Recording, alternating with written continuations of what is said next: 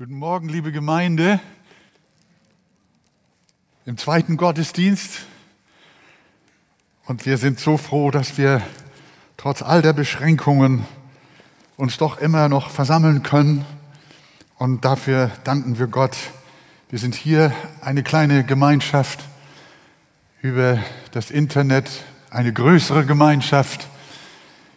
Wir freuen uns, dass wir auch Zuschriften bekommen äh, über Livestream. Ich weiß nicht, Christian, auf deine Predigt, äh, die du letztens gehalten hast, haben wir von Panama eine Zuschrift bekommen, von Brasilien, von Thailand, von den Philippinen, von Europa, mal ganz zu schweigen.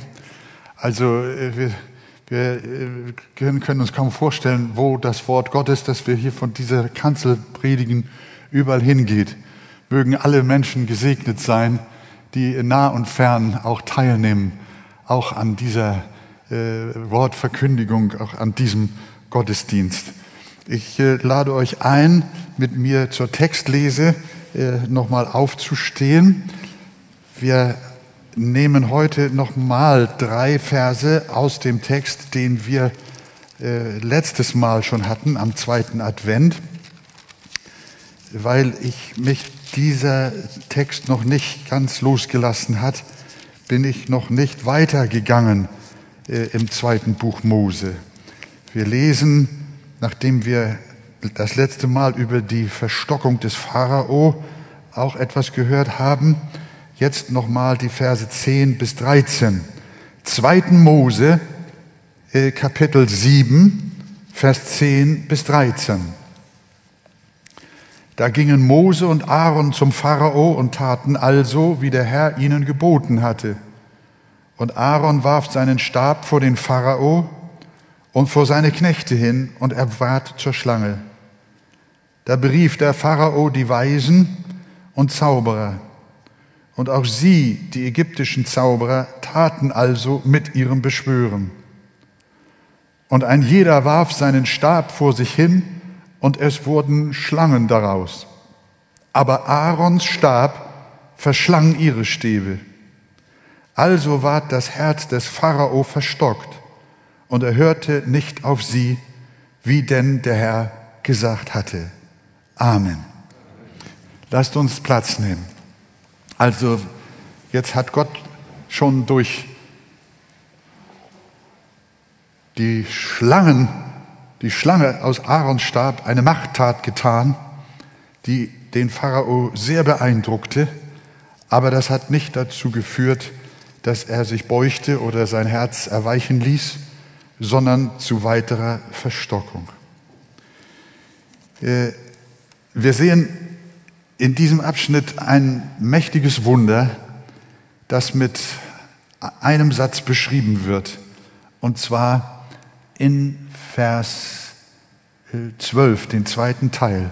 Aber Aarons Stab verschlang ihre Stäbe, die Stäbe der Zauberer. Das war eine Machtoffenbarung Gottes durch die Hände seiner Diener Mose und Aaron. Und er hat, tat das vor den Augen des Pharao. Und das Geheimnis dieser Kraft und dieser Vollmacht lag, wie ich finde, in Vers 10. Schaut mit mir nochmal rein. Da gingen Mose und Aaron zum Pharao und handelten genau so, wie der Herr es ihnen geboten hatte. Und Aaron warf seinen Stab vor den Pharao und vor seine Knechte hin und er wurde zur Schlange. Was ich hier feststelle, ist, dass die Vollmacht der beiden Diener Gottes an den strikten Gehorsam des Wortes Gottes gebunden war. Sie taten genau so, wie Gott zu ihnen geredet hatte. Und das, glaube ich, liebe Gemeinde, gilt auch heute noch so. Wenn wir Gottes Wort für beliebig halten, dann verliert nicht nur die Kirche, sondern auch die Gemeinde, wenn sie es denn so nimmt, ihre Vollmacht. Wenn wir Gottes Wort für beliebig halten, dann werden wir kraftlos, hinfällig und auch bedeutungslos. Ob es dann noch Kirche oder Gemeinde im Lande gibt oder nicht, spielt gar keine Rolle mehr. Wenn wir als Gemeinde und auch als einzelne Christen wirklich Einfluss wünschen und Kraft wünschen und Vollmacht wünschen, wie man heute so sagt, Relevanz wünschen, gesellschaftliche Relevanz wünschen, dann müssen wir genauso handeln und genauso reden und predigen, wie Gott es uns gesagt hat. Wenn wir das nicht tun, steht Gott nicht hinter uns. Und wenn Gott nicht hinter uns steht, dann ist auch unsere Kraft weg. Dann steht Gott nicht hinter uns und unser Wort wird nicht gehört. Aber wenn wir genau so handeln, wie unser Text es sagt, wie Gott geredet hat, dann werden wir in unserer Gesellschaft ein Kraftfeld werden. Dann mag man uns nicht lieben und uns auch nicht zustimmen und uns schon gar nicht ehren in der Gesellschaft. Aber man nimmt uns wahr und man hört und man respektiert, man nimmt uns ernst. Entschuldigung.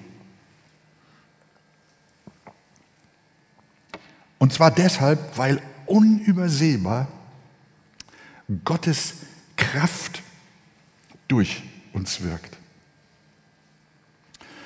Und das sehen wir hier, wie wichtig das wirklich ist, dass wir Gottes Wort ernst nehmen, eins zu eins, wie es geschrieben steht. Wir glauben an die volle Inspiration der Heiligen Schrift durch den Heiligen Geist und wir sagen, die Bibel von A bis Z ist Gottes volles, heiliges, unfehlbares, irrtumsloses Wort Gottes. Und solange wir das nicht nur behaupten, sondern das auch leben und verkündigen, wird Gott mit uns sein und wird er zu uns stehen und wird sich zu uns bekennen, wie er sich auch zu Mose und Aaron vor dem Pharao, dem gottlosen Despoten, bekannt hat. Glauben wir das? Das ist das eine, was ich finde, was wir aus diesem Abschnitt noch dringend lernen dürfen. Das zweite, was wir sehen, ist hier in diesem Text die Vorstellung einer okkulten Nachahmung. Wir werden in diesen Versen aufmerksam gemacht, dass der Teufel, die Zauberer des Pharao versuchten, die Propheten Gottes, die Diener Gottes nachzuahmen. Sie versuchten und taten das Gleiche, was Mose und was Aaron getan haben. Ich erinnere mich an einen Einsatz einer Evangelisation in Afrika und es waren sehr viele Menschen da und Abend für Abend haben sich auch Menschen für den Herrn Jesus entschieden und es war Erweckungsluft und die ganze Stadt war erfüllt vom Evangelium, der Freude, dem Heil, der Kraft Gottes. Dann kam ein Zauberer, ich glaube, es waren sogar mehrere, zu uns auf die Bühne. Und sie sagten, wir wollen euch zeigen, dass wir das auch können, was ihr könnt. Gebt uns die Möglichkeit. Wir können das Gleiche tun, was ihr auch tut und noch mehr. Die Ordner und Helfer haben das abgewehrt. Wir lassen nicht Zauberer auf unsere Kanzel. Wir lassen nicht Menschen reden, in unseren Häusern und Familien, in unseren Gemeinden, die sich der Kraft Gottes entgegenstellen, die das Evangelium verfälschen, die versuchen das Gleiche zu tun, aber ein anderer Geist ist dahinter. Eine andere Kraft ist dahinter. Und wir sehen, wie das hier abgelaufen ist. Das ist ein wunderschönes Beispiel. Als Pharao sah, wie der Stab des Aaron sich in eine lebendige Schlange verwandelte, da war er beeindruckt. Er hat sofort die Magier geholt und die versuchten mit Gottes Kraft zu kopieren, versuchten die Kraft Gottes zu kopieren. Wie John Gill und andere namhafte Ausleger der Bibel sagen, hatte ein jeder Magier versteckt eine Schlange mitgebracht, die sie durch einen Trick mit ihren Stäben auswechselten. Und siehe da, auch sie konnten vor den Augen des Despoten aus totem Holz lebendige Schlangen machen. Wir kennen das aus Zirkusshows und aus Unterhaltungssendungen im Fernsehen, wenn da äh, Zauberer auftreten, die zaubern das Kaninchen aus dem Hut, das nicht da gewesen ist und du weißt nicht, wo es hergekommen ist. Aber wir haben schon gehört und rausgefunden, da steckt ein Trick dahinter. Und die, die weißen Mäuse aus dem Taschentuch, die sind auch irgendwie äh, äh, getrickst worden. Das ist alles Betrug, was da also vorgeführt wird. Und äh, viele Ausleger meinen, dass hier genau dasselbe stattgefunden hat. Die haben nicht ein Kaninchen und weiße Mäuse, sondern eine Schlange aus dem Hut, aus dem Stab gezaubert. Es gibt auch Ausleger, die verstehen den Text so, dass tatsächlich Schlangen, lebendige Schlangen entstanden sind, die dann aber schließlich von der machtvollen äh, Kraft Gottes, dem, der, dem, dem Stab Aarons sich manifestierte, dann verschlungen worden sind. Und der Sieg Gottes offenbar wurde über das Böse und die Macht der Finsternis. Ich neige eher dazu, die Sache so zu verstehen, dass diese äh, Zauberer wirklich getrickst haben, gefälscht haben und äh, etwas versuchten, was nicht wirklich äh, der Wahrheit entsprach. Es war Täuschung. Die Bibel nennt nämlich diese Kopierer Zauberer und Beschwörer und zeigt uns, dass sie eben Täuscher und Betrüger waren. Und so stellt die Bibel auch an anderen Stellen die Kraft des Diabolischen dar. Sie kopiert und fälscht die Kraft Gottes. Paulus kommt darauf zu sprechen. 2. Korinther 11, Vers 14. Und das ist nicht verwunderlich, sagt er, denn der Satan selbst verkleidet sich als ein Engel des Lichts. Hier haben wir das. Es gehört zur List des Teufels, Menschen in die Gemeinde einzuschleusen. So war das damals, weshalb auch Paulus dazu Stellung nahm, die den Anschein gaben, echt zu sein. Sie reden unsere Sprache und das klingt unglaublich fromm. Sie wissen in der Bibel Bescheid. Sie beten, sie singen und wirken mit uns. Aber ihre Kraft verwenden sie darauf, der Gemeinde zu schaden. Sie versuchen äh, latent falsche Lehren zu streuen in die Hauskreise, in die Gemeinde, in die Zusammenkünfte. Sie reden schlecht über die Gemeinde. Sie verleumden ihre Leiterschaft. Sie spalten und sie zerstören. Aber sie geben sich sehr fein. Sie sind auch von manchen beliebt und geliebt. Sie, stellen, sie treten auf als Engel des Lichts, wie Paulus sagt. Sie kopieren die Kraft Gottes. Denn auch aus ihrem Stab scheint eine Schlange zu werden. Sprich, sie haben auch, sie scheinen auch Glauben zu haben und den Weg zu gehen. Aber Paulus sagt, nein, sie haben nur den äußeren Schein von Gottes Furcht. 2. Timotheus 3, Vers 5. Deren Kraft aber verleugnen sie. Und dann sagt er, von solchen wende dich ab. 2. Timotheus 3, wenn ihr das in Ruhe mal lest, auch nachher in der Woche in den Hauskreisen, dann merkt ihr, dass dieses ganze Kapitel des Paulus Bezug nimmt auf das Ereignis, das wir heute hier im Alten Testament haben von den Schlangen.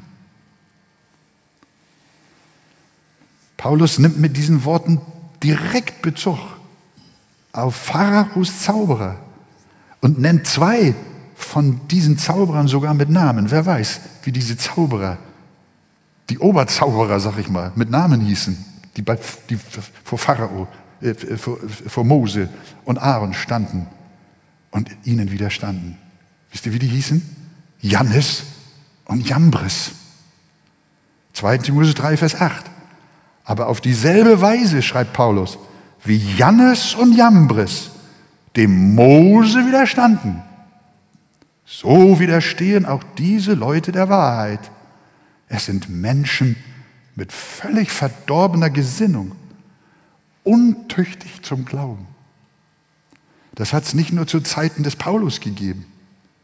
Und die hat er ernst genommen und vergleicht diese Menschen mit den Zauberern, die versuchten, dem Aaron und dem Mose bei ihrem Auftritt gegen Pharao, bei, äh, vor Pharao zu widerstehen. Und darum sagt auch unser Herr Jesus, hütet euch aber vor den falschen Propheten, die in, Schlafs, in Schafskleidern zu euch kommen, inwendig aber reißende Wölfe sind. Mit anderen Worten, hütet euch vor den Nachahmern und Fälschern der Kraft Gottes. Sie sagen, wir können auch Wunder tun. Wir sind auch von Gott. Wir sind sogar noch geistlicher als ihr. Wir sind dem Himmel noch näher. Wir haben Engel gesehen. Wir sind spirituell. Wir meditieren. Bei uns geschehen Phänomene. Wir glauben auch. Aber sie meinen einen anderen Jesus. Ein anderes Evangelium. In manchen Fällen benutzen sie die uns vertrauten Begriffe der Bibel, füllen sie aber mit anderen Inhalten. Äh, teilweise von liberalen Verkündigern und Menschen, die zwar die Sprache der Bibel sprechen, sie aber mit anderen Inhalten füllen. Beispiel, sie sagen zu der Gemeinde und zu den Menschen, ja, Jesus ist am Kreuz gestorben. Und die Gläubigen sagen, Halleluja, oh, das klingt gut, das ist ein Gläubiger, der das sagt.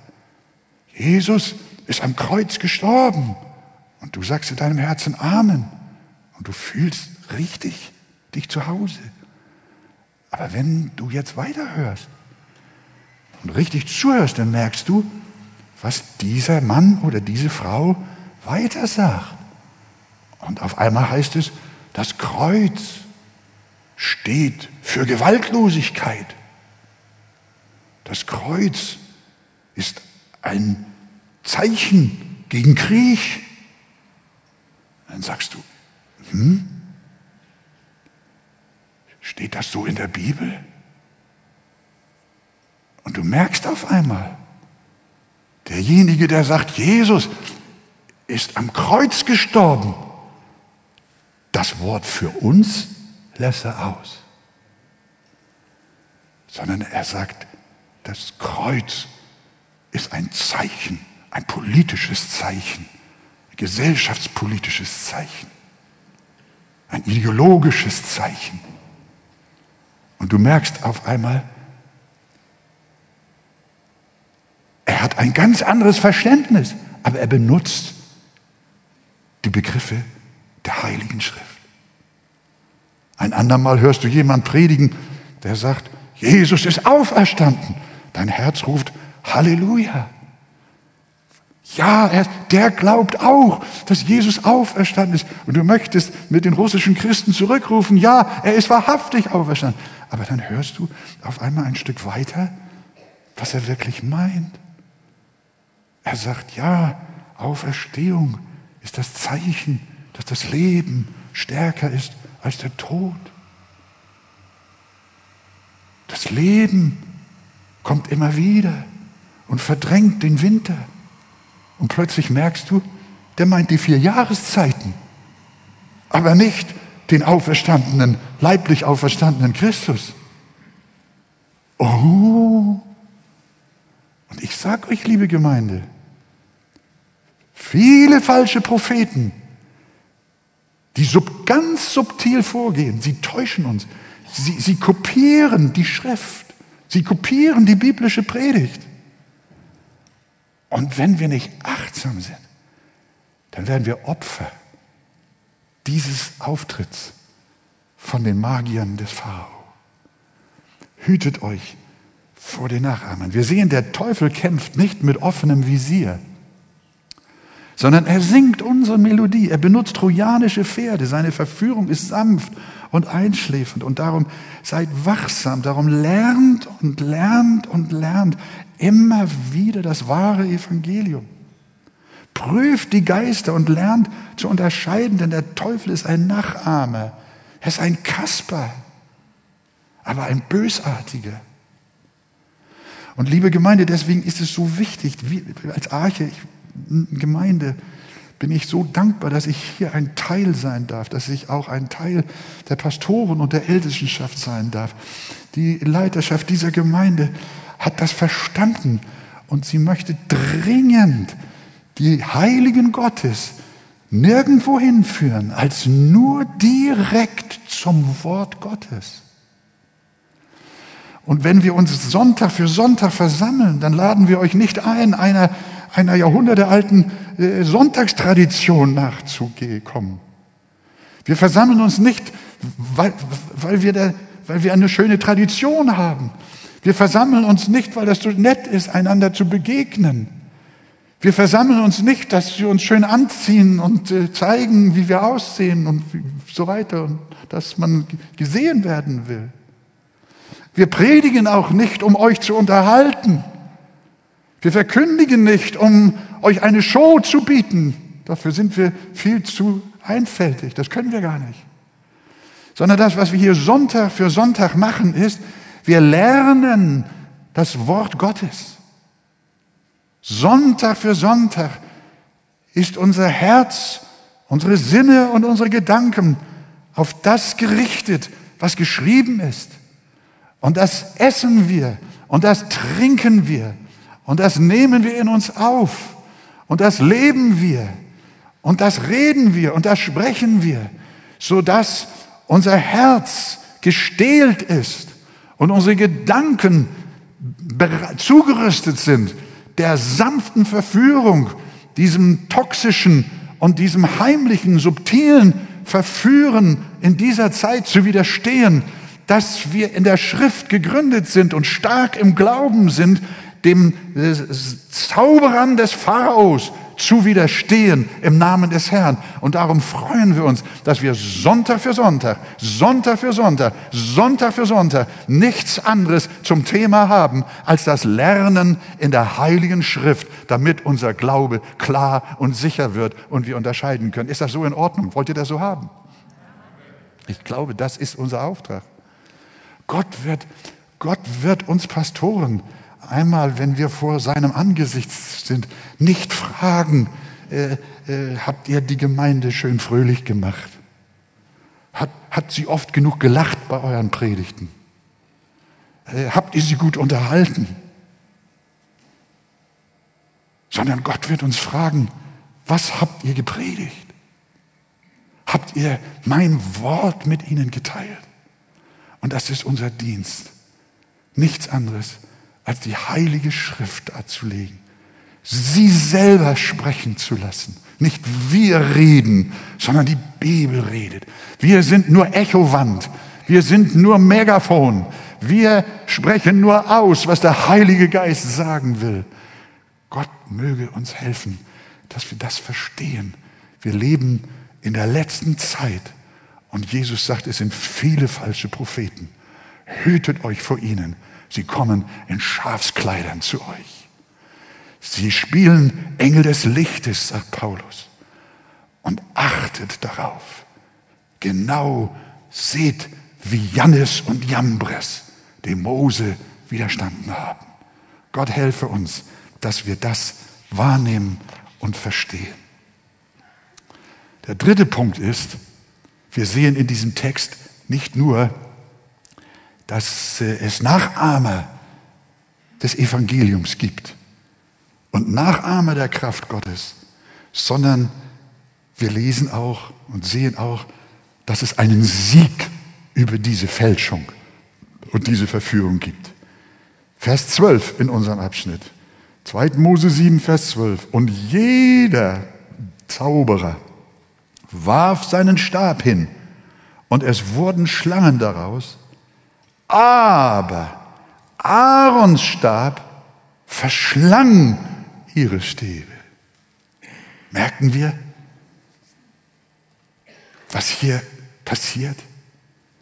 Liebe Gemeinde, wir haben Angst in dieser Zeit, die wahre und treue, dass die wahre und treue Gemeinde immer kleiner wird. Ich höre manchmal Klagen, wie wird das sein mit der Gemeinde Jesu, die Religionen dieser Welt? Die Verführungen werden immer größer. Die Gemeinde Jesu wird unterwandert von tausend Strömungen, fromme und gottlose. Die Zahl der Heiligen hat abgenommen, sagt die Bibel einmal. Und so scheint es in unserer Zeit. Die Zauberer und Magier treten auf in großer Zahl. Während Aaron nur einen Stab hat, werfen die Beschwörer viele Stäbe und produzieren viele Schlangen. Ja, eine ganze Brut von Ungeheuern bringen sie hervor. Wie will Aaron da bestehen? Einer allein gegen so viele. Nicht diesen Aaron vor meinem inneren Auge sehe, dann denke ich an Jesus. Er war auch allein. Allein hing er am Kreuz. Einsam. Und die Hölle, die Dämonen, der Teufel, die Sünde, die Menschen, alles war gegen ihn. Die Satan warf die Schlangen gegen ihn in seiner Einsamkeit. Aber ich sage euch, aus dem Stab seines Kreuzes kommt Kraft, im Bild einer Schlange gesprochen, die stärker als alle Schlangen des Okkultismus, als alle Schlangen der Finsternis, als alle Schlangen des Betrugs und der Sünde. Jesus Christus hat den Tod, er hat das Böse am Kreuz besiegt. Aarons Schlange verschlang die Schlangen der Zauberer. Verstehen wir das? Ein wunderbares Bild, wie ich finde. Wie will die kleine Gemeinde Jesu unter der Übermacht des Unglaubens, des Okkulten, der Lüge, der Verführung, des Irrtums bestehen? Unser Text gibt einen Satz. Aber Aarons Stab verschlang ihre Stäbe. Aarons Stab war, wie ich finde, das Kreuz, das Bild im Bild, aber auch die Heilige Schrift.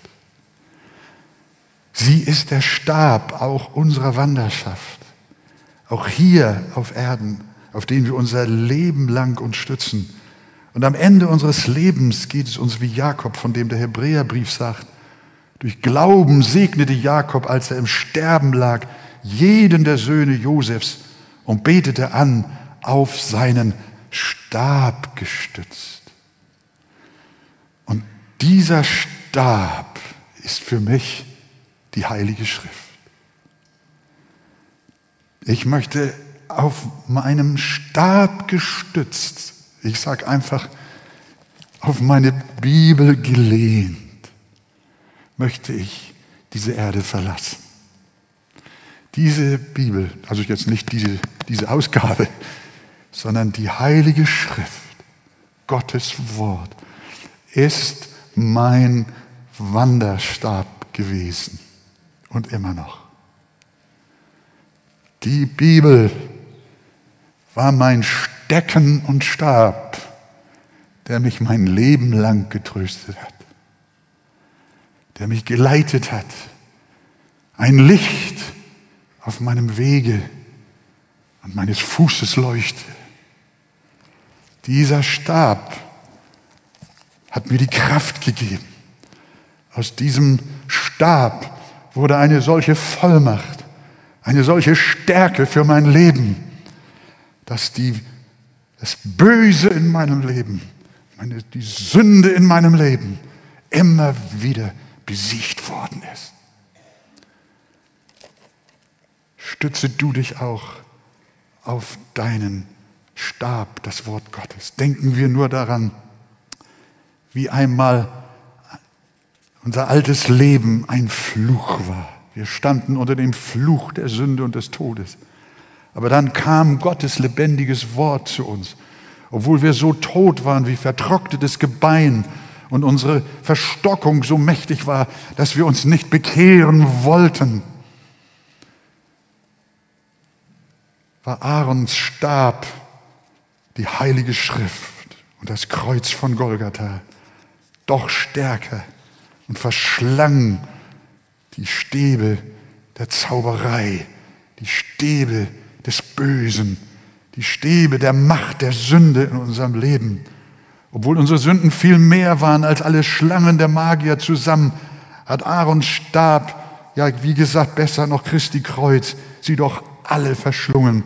Und wir können sagen, wo, wo aber die Sünde mächtig geworden ist, da ist die Gnade noch viel, viel mächtiger geworden. Sagt ihr Amen?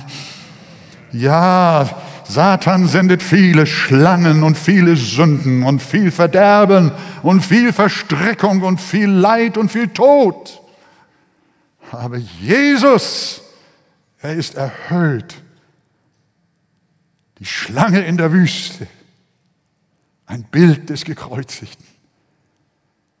Und er überwindet alle, alle diese bösen Mächte der Finsternis in deinem und in meinem Leben.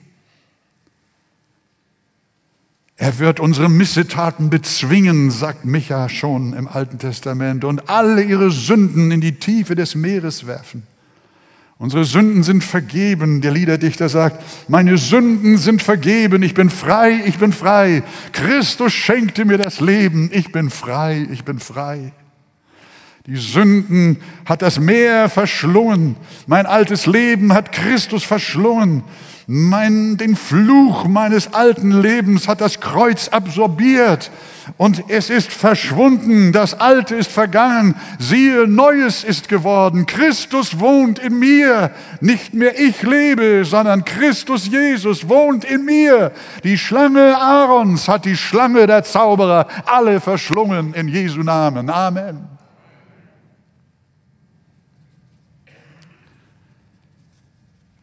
Dazu ist der Sohn Gottes erschienen, dass er die Werke des Teufels zerstöre, sagt die Bibel. Und das hat er getan.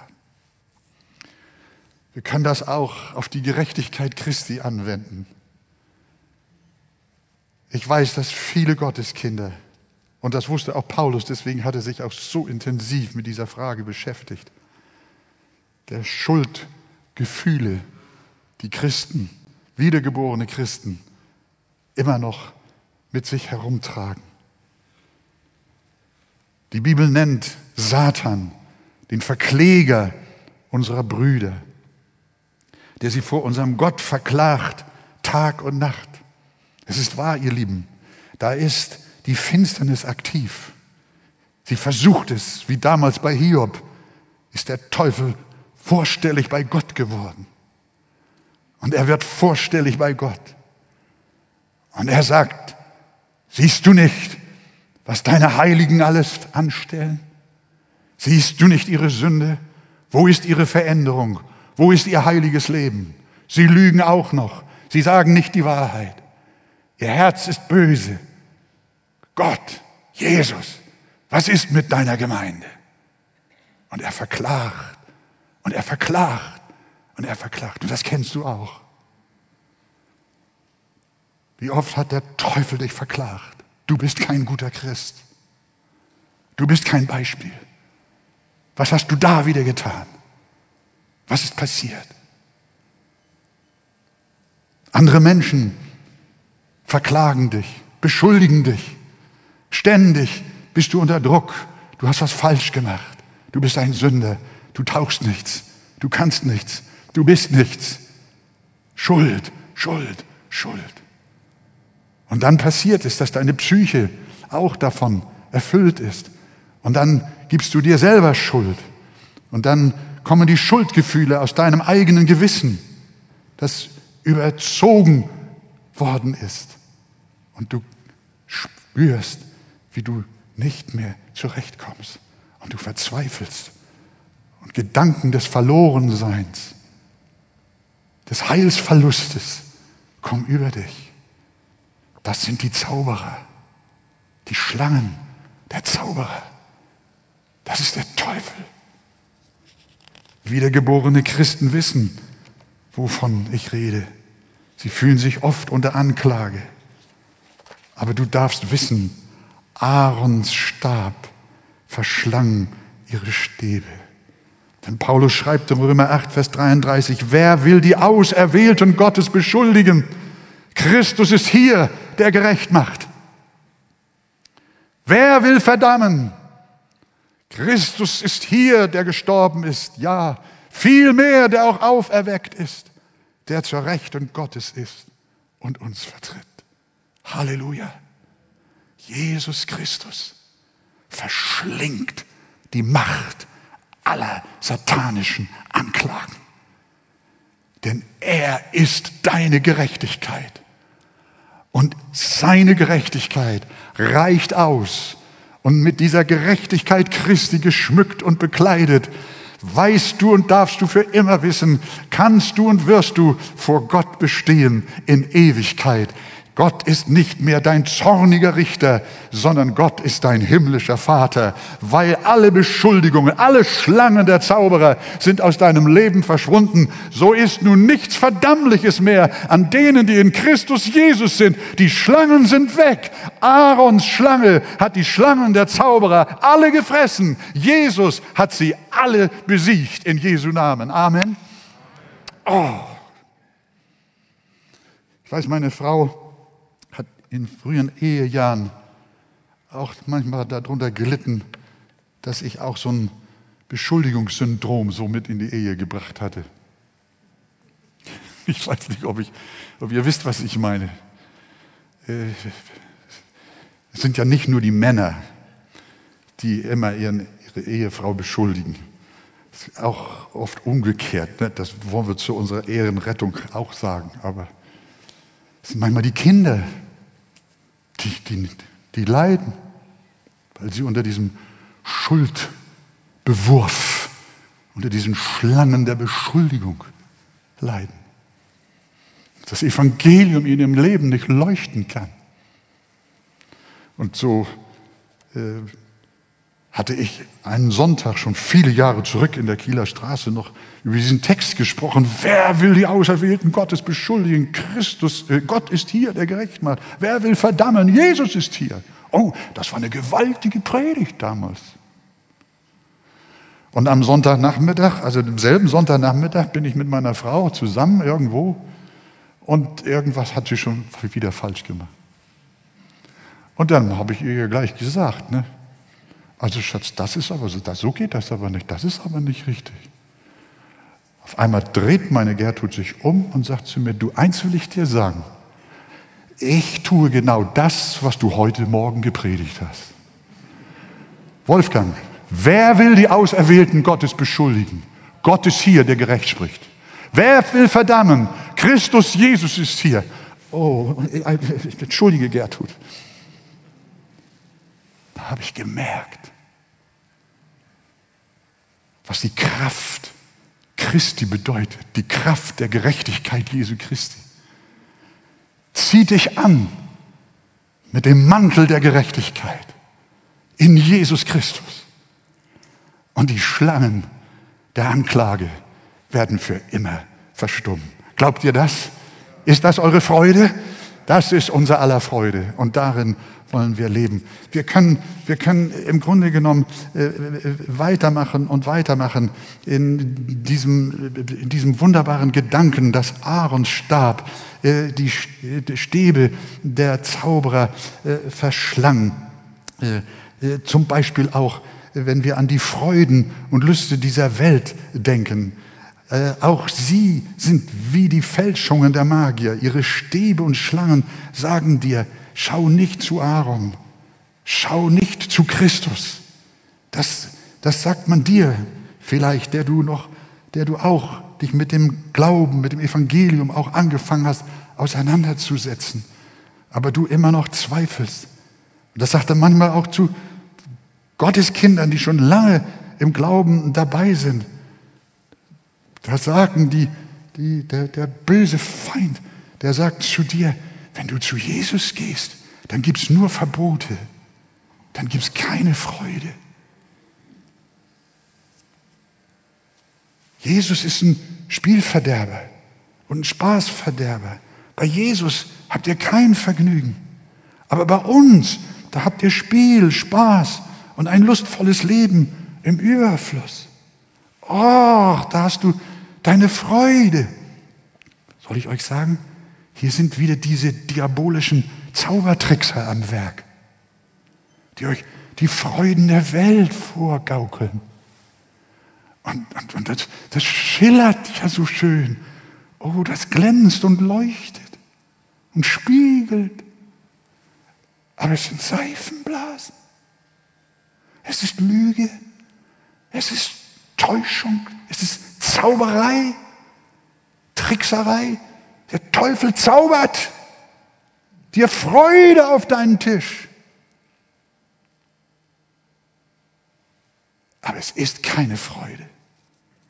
Es ist Verderben. Vergesst nie die, Zauberer des, die Zauberei des Teufels besteht nur aus Fälschungen. Seine Freude hat immer einen Preis. Das endet immer im Kater, hat tödliche Konsequenzen. Millionen Menschen sind bereits an den Scheinfreuden dieser Welt zugrunde gegangen und haben sich nie mehr davon erholt. Ich habe sie zahlreich, zahlreich gesehen im Laufe meines Lebens in der Verkündigung. Denken wir aktuell nur an den Investmentbanker Jeffrey Epstein, dessen Story durch die Medien gegangen ist und immer noch geht. Er ließ sich vom Zauber der Magier dieser Welt blenden und lebte ein Leben in der hemmungslosen, in, äh, hemmungslosen Ausschweifung. Er gönnte sich jedes Vergnügen, das er haben konnte. Er frönte jedem Laster, das ihm gefiel. Er nahm sich jede Frau und jedes Mädchen, die er wollte. Und alles lag ihm zu Füßen und er hat seine Lust ausgekostet bis zur Neige. Aber jetzt haben wir gelesen, dass er vor einigen Monaten in der Gefängniszelle sich selber das Leben genommen hat. Selbstmord war sein Ende. Das, was er Freude nannte, war Katastrophe. Und das, was er Liebe nannte, war der Tod. Das war der ewige Tod. Mein Freund, das ist eine Predigt für dich. Du bist, du bist einer Fälschung aufgesessen. Man hat dir Gold verkauft und es ist Blech. Man hat dir Silber angeboten, aber es ist Draht, verrosteter Draht. Es ist Müll. Die Welt vergeht mit ihrer Lust, aber wer den Willen Gottes tut, der bleibt in Ewigkeit. Und dann freue ich mich, dass Gott durch Aaron eine machtvolle Schlange gesendet hat, die alle anderen Schlangen verschlang. Diese Scheinfreuden, diese Betrügereien des Teufels und dieser Welt. Ich will dir etwas sagen.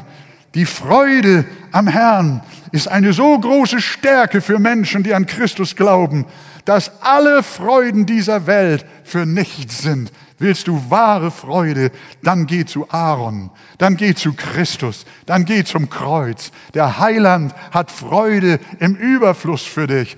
Der Heiland hat Freude und Wonne die Fülle für dein ganzes Leben hier und auch in Ewigkeit. Wir werden Freude haben ohne Ende hier auf dieser Erde und in jener herrlichen Welt bei Christus. Mein Freund, mein Freund, höre, was du heute hörst. Traue nicht mehr dem Bösen und den Zauberern dieser Welt, sondern glaube an Jesus Christus, der am Kreuz von Golgatha für dich gestorben ist, um dir deine Sünde zu vergeben, dir ein neues Leben zu schenken und dir Freude, die Fülle in Ewigkeit zu geben. Die Schlangen der Zauberer sind verschlungen, ein für allemal. Halleluja, gelobt sei der Name des Herrn. Ihr könnt ausflippen. Ich kann ausflippen. So schön ist das. Ich hoffe, dass einige Appetit bekommen heute. Das ist nur ein kleiner Aperitif. Und dann kommt die volle Mahlzeit. Als Saulus von Tarsus diesem Christus begegnete, veränderte sich sein Leben um 180 Grad. So kann es bei dir auch passieren. Und wir wissen, was Paulus dann später unter anderem schrieb. Er hat ja immer wieder von seiner großen Veränderung geschrieben. Hört mal, was mir Gewinn war, das habe ich um des Christus willen für Schaden geachtet. Ja, wahrlich, ich achte alles für Schaden gegenüber der alles übertreffenden Erkenntnis Jesu Christi, meines Herrn, um dessen Willen ich alles eingebüßt habe. Und jetzt, und ich achte es für Dreck, damit ich Christus gewinne. Hast du gehört? So sind die Verhältnisse. Du rennst hinter Dreck hinterher, dass man Freude und Lebenserfüllung nennt. Die Zauberer sind dir auf den Fersen. Die Betrüger sind unterwegs. Gott möge sich deiner erbarmen und dir ein Leben in Jesus schenken. Und dann merkst du, wie du aus dem Dreck, das man Freude nannte, herauskommst und in die wahre Freude und Lebenserfahrung kommen kannst. Das gilt für alle anderen Bereiche des Lebens, ihr Lieben. Wir können sagen, das Licht verschlingt die Finsternis. Die Wahrheit verschlingt die Lüge. Der Glaube verschlingt den Unglauben. Das Kreuz verschlingt deine Sorgen. Das Kreuz verschlingt deine Ängste. Das Kreuz verschlingt deine Versuchungen. Das Kreuz verschlingt deine Zweifel. Das Kreuz verschlingt, verschlingt deine Traurigkeit. Das Kreuz nimmt alles weg aus deinem Leben, was dich vernichten will und schenkt dir ein Heil und einen Segen. Und das ist das ewige Leben. Ich schließe mit dem Wort aus 1. Korinther 15, Vers 54. Da schreibt der Apostel Paulus eigentlich fast das alles zusammen, was wir hier gesagt haben und was auch von Aaron und seinem Stab gesagt worden ist. Er sagt, Paulus sagt, wenn aber dieses Verwesliche Unverweslichkeit anziehen und diese sterbliche Unsterblichkeit anziehen wird, dann wird das Wort erfüllt werden, das geschrieben steht. Der Tod ist verschlungen in den Sieg. Die Schlange der Zauberer sind ein Bild für den Tod. Aber Christus in seiner Auferstehung hat den Tod verschlungen und in den in Sieg umgewandelt. Und darum lautet auch unser Lebensmotto, Christus ist mein Leben und Sterben ist mein Gewinn. Vergiss es also nicht, lieber Schwester, liebe Schwester, lieber Bruder. Und auch lieber Freund, der du noch an der Schwelle zum Reiche Gottes stehst. Vergiss es nicht, Aarons Stab verschlang die Stäbe der Zauberer. Das heißt, Christus hat gesiegt. Wir verkündigen den Sieg des Kreuzes. Wir verkündigen Christus als gekreuzigt und leiblich auferstanden, als Sieger über Tod und Teufel und alle Schlangen und Verführungen und Irrtümer dieser Welt. Die Zauberer, Teufel und Dämonen verloren vor Mose und Aaron. Der verstockte Pharao konnte es nicht verhindern, dass Israel schließlich auszog. Das Rote Meer öffnete sich und die Mächte der Finsternis, abgebildet im Haupte des ägyptischen äh, äh, Heeres, Pharao, das Meer, das Rote Meer, verschlang es alles. Und Israel, Israels Weg war frei in die Freiheit nach Kanaan. Christus, ich danke dir, dass du die Macht der Finsternis hundertprozentig, tausendprozentig besiegt hast, sodass wir frei geworden sind in dem Herrn, unserem Erlöser, für die Freiheit, zu der uns Christus berufen hat, zum ewigen und himmlischen Leben. Gott segne uns in Jesu Namen. Amen.